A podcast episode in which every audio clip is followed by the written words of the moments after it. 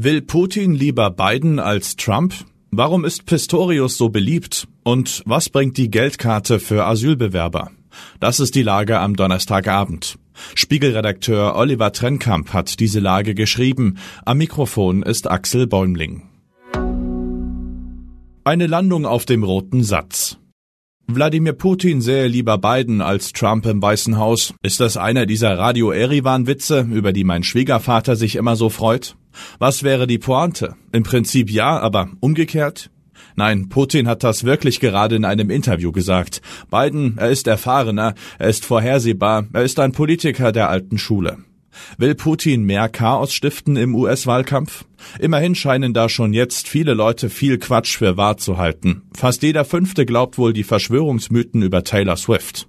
Oder ist es lediglich eine Propagandabehauptung, um Trumps Leuten Munition für den Wahlkampf zu liefern? Das hätte funktioniert. Trumps Sohn Donald Jr. schlachtet die Zitate schon aus und behauptet, Putin könne Biden manipulieren. So eindeutig sei die Sache nicht, sagt Andorit Boy aus unserem Auslandsressort. Für Russland-Experten kommt Putins Absage an Trump nicht überraschend. Anders als viele glauben, hoffe Putin nicht unbedingt auf Trumps Sieg. In Moskau haben sie es wahrscheinlich wirklich lieber mit einem berechenbaren Amerika zu tun, sagt Andorit. Und Putin geht ohnehin davon aus, dass die Vereinigten Staaten dem Untergang geweiht sind. Deshalb spiele es für ihn keine große Rolle, wer das Land führe. Anfrage an Radio Erivan ist die Sendung Moskau Kreml Putin, in der das Interview lief, ein unabhängiges journalistisches Format?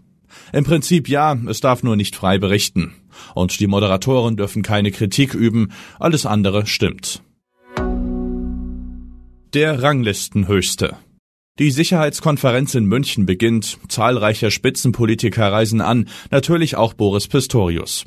Dessen Beliebtheitswerte erstaunen das sonst so abgeklärte politische Berlin, wie Maria Kombaki und Matthias Gebauer berichten. Manche wähnen ihn schon auf dem Weg zur Kanzlerschaft. Man muss die Zufriedenheitswerte für Kanzler Olaf Scholz, Vizekanzler Robert Habeck und Finanzminister Christian Lindner addieren, um in etwa auf die 51 Prozent von Pistorius zu kommen. Traumwerte für einen Ampelpolitiker. Schließlich blicken die Deutschen auf ihre Regierung in etwa so wie Fußballfans auf die DFL und ihren Investorenbeschluss. Dazu kommt, Pistorius überbringt beunruhigende Botschaften. Er will Deutschland kriegstüchtig machen. In fünf bis acht Jahren könnte Russland ein NATO-Land angreifen. Die Leute mögen Pistorius, obwohl er solche Zumutungen ausspricht, schreiben Maria und Matthias, vielleicht aber auch gerade deshalb. Bar jeder Vernunft. Die Bezahlkarte für Asylsuchende und Geduldete kommt. Hamburg hat heute die ersten verteilt. Bis zum Herbst soll es bundesweit ähnlich laufen. 14 Bundesländer planen ein gemeinsames Verfahren. Bayern und Mecklenburg-Vorpommern wollen eigene Systeme einführen. Der bayerische Ministerpräsident söderte, unsere Bezahlkarte kommt schneller und ist härter. Wir stoppen Online-Shopping, Glücksspiel und Überweisungen ins Ausland.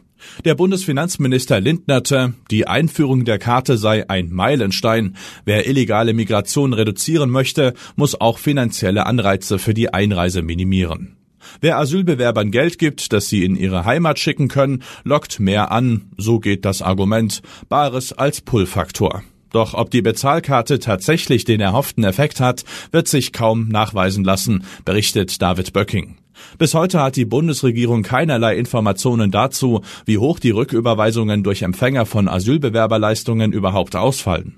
Genauso blank sei die Regierung bei der Frage, wie hoch sie den Rückgang von Rücküberweisungen durch die Einführung der Karte schätzt. Experten bezweifeln, dass die meist geringen Überweisungen tatsächlich einen wesentlichen Anreiz für Migration darstellen, sagt David. Die Bezahlkarte scheint eine Bauchgefühllösung zu sein für ein Stammtischproblem was sonst noch wichtig ist. Israel meldet Tötung eines hochrangigen Hisbollah-Kommandeurs. Ein ranghoher Kommandeur der Hisbollah ist nach israelischen Angaben unter den Toten des Luftschlags gegen die libanesische Stadt Nabatir. Auch sein Stellvertreter sei demnach getötet worden. Musk-Plattform X soll Terrorgruppen bezahlte Accounts gegeben haben. Aktivisten werfen X vor, einem hochrangigen Hisbollah-Mitglied eine Plattform zu bieten. Im ehemals als Twitter bekannten Netzwerk sollen auch andere, die auf der US-Sanktionsliste stehen, bezahlte Konten haben. Niederlande verbieten Verkauf von Babbo Lastenrädern. Die Lastenräder des Herstellers Babbo sind vor allem bei Familien beliebt. Eine niederländische Behörde berichtet nun von gefährlichen Mängeln, die zu strafrechtlichen Ermittlungen führen könnten. Soweit die Lage am Abend. Alle aktuellen Entwicklungen finden Sie auf spiegel.de. Wir melden uns hier wieder morgen früh mit der Lage am Morgen.